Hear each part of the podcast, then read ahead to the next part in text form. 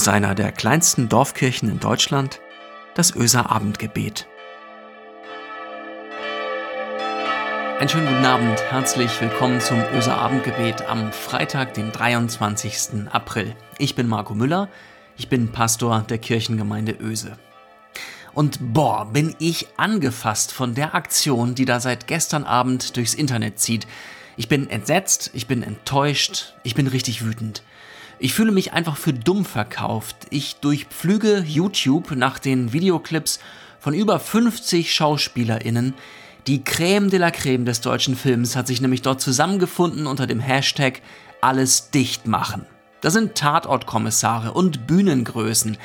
Jan-Josef Liefers, Ulrike Volkerts, Ulrich Tukor, Richie Müller, Merit Becker, Wotan Wilke Möhring, Heike Makatsch, alles A-Prominenz, Menschen, denen man zuhört, bei denen ich den Fernseher spätabends doch noch laufen lasse, wenn sie in einer Talkshow an der Reihe sind, weil, ja, weil sie etwas zu sagen haben, normalerweise. Und dann das. Alles dicht machen heißt die ironisch gemeinte Aktion, mit der diese 50 die Corona-Politik im Land kritisieren. Das an sich, das wäre ja überhaupt nichts Neues und auch nicht per se schlecht, sondern eher notwendig. Immer auf der Suche nach der rechten Balance, immer im Wissen darum, wie schwer es ist, den besten Weg zu finden und wie wichtig es ist, zweimal hinzuschauen und auf das hinzuweisen, was gerade aus dem Blick gerät. Aber diese Kritik, die tut wirklich weh.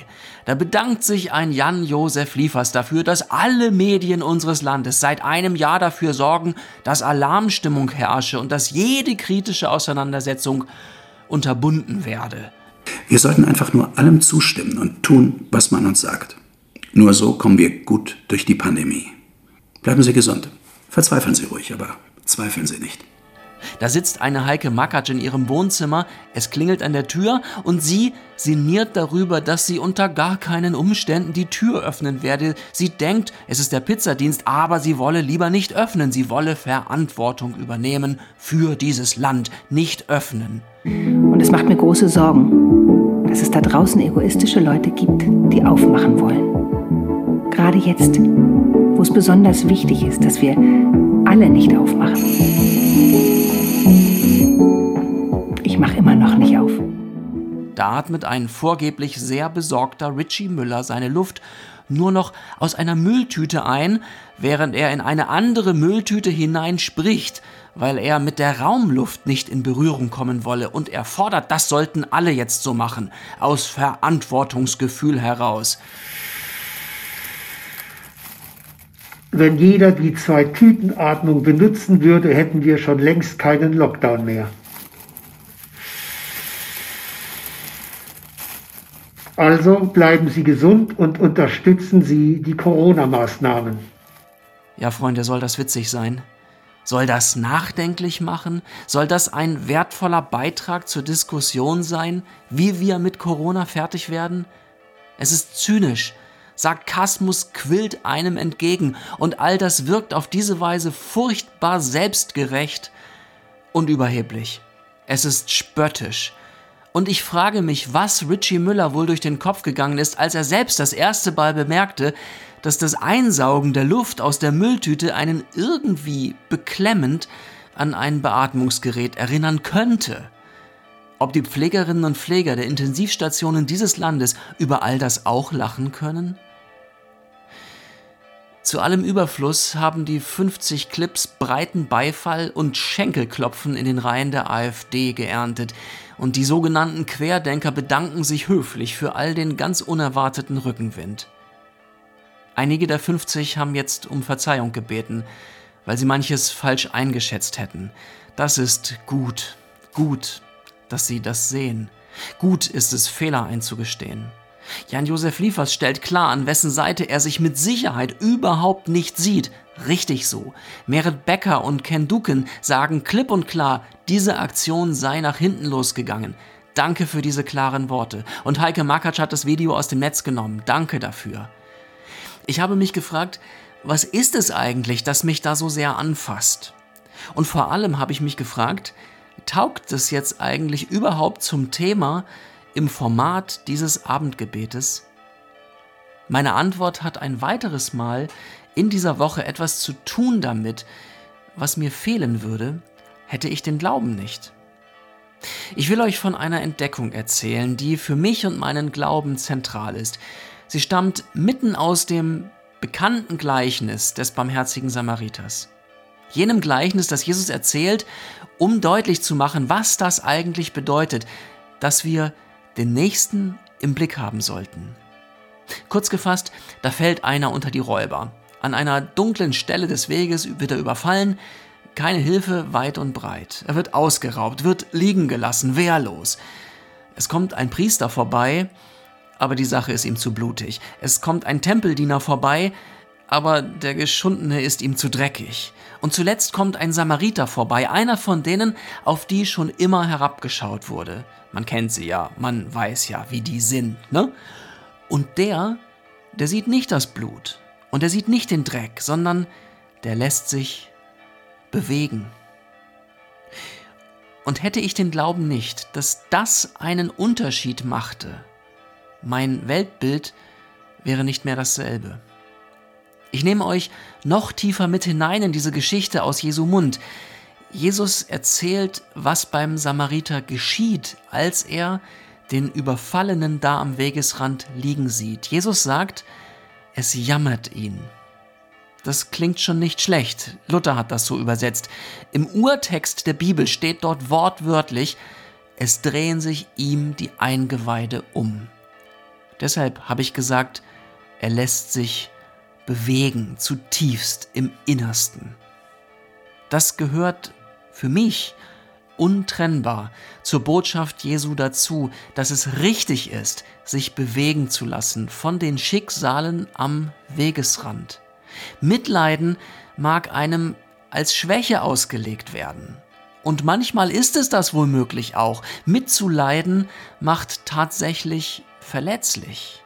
Manchmal macht es angreifbar. Manchmal führt es sogar dazu, dass man schamlos ausgenutzt wird. Und ich weiß auch, dass man nicht die ganze Welt retten kann, ist schon klar. Allerdings ist es mir als Christ lieber zu sagen, ich schaffe das nicht alles und ich weiß, ich werde dort schuldig. Es ist mir lieber, das so zu sagen, als ich muss da gar nicht erst hingucken. Doch, hingucken muss ich da.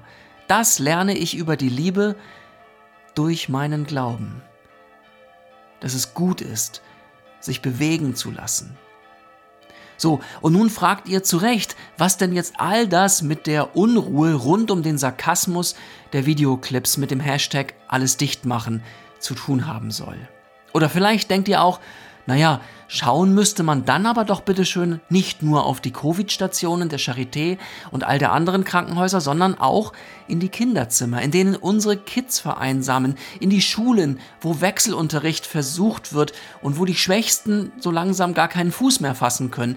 Wir müssen dann auch bitte schauen in die kleinen Betriebe, wo die Chefs nicht mehr wissen, wie sie die nächste Woche überleben sollen und in die leeren Theater, wo Schauspieler und Regisseure schon lange im Dunkeln ohne Publikum sitzen. Und meine persönliche Antwort darauf, ganz genau, genau dort müssen wir hinschauen und uns bewegen lassen. Wir müssen Aerosolforscher und Lehrerinnen zu Wort kommen lassen, Epidemiologen und Kinderärztinnen, Psychotherapeutinnen und Intensivmediziner. Damit sie uns zeigen, was wir vielleicht viel zu wenig sehen, damit sie alle uns helfen, die Lupe auf das zu legen, was mitleiden lässt, was bewegt und was nach Lösung schreit. Aber all das im Gespräch, all das im Diskurs, all das miteinander und nicht spöttisch und spaltend und übereinander erhaben seiend. Hätte ich den Glauben nicht, mir, mir würde die Zuversicht fehlen, dass diese Welt sich verändern lässt. Dort, wo wir uns von Herzen bewegen lassen. Ich möchte mit euch beten, miteinander, füreinander. Jesus Christus, du barmherziges Gesicht Gottes du bewegter Grund aller Liebe. Du Mitleidender. Hast dich anrühren lassen von dem, was du gesehen hast. Du hast dich nie abgewandt, wo jemand dich gebraucht hat. Hast dich hinziehen lassen und hinreißen lassen von den Rufen und den Tränen und den Hoffnungen der Menschen, denen du begegnet bist. Christus, lass uns erkennen, welcher Weg uns weiterführt. Lass uns verantwortlich miteinander umgehen, verantwortungsvoll. Zeig uns die Not. Lass uns den Mut haben, das Ganze zu sehen, die Sorgen der Kulturschaffenden und die Ängste der Unternehmerinnen, die Einsamkeit der Kinder die Verzweiflung der Alleinstehenden, die Sprachlosigkeit der Paare. Christus, bewege uns, rühr unsere Herzen an, dass wir uns öffnen, dass wir uns nicht nur Menschen nennen, sondern dass wir menschlich werden, so wie du. Amen. Es segne euch Gott der Allmächtige und Barmherzige, der jeden Morgen seine Sonne aufgehen lässt über dieser Welt, der uns frei macht von Sorge und Angst, weil er für uns sorgt und unseren Raum weit macht, der uns belebt mit Licht und Wärme und seiner Liebe. Amen. Es ist Freitagabend. Und wir verabschieden uns für diese Woche von euch und wünschen euch ein schönes Wochenende. Wie ihr vielleicht schon bemerkt habt, fehlt in unserem Quartett seit zwei Wochen die Anja. Die ist nämlich krank. Und das ist auch der Grund, weshalb sie an der Themenwoche nicht teilgenommen hat. Aber nächste Woche ist Anja wieder an Bord und darauf freue ich mich ganz besonders. Bis dahin, seid gesegnet.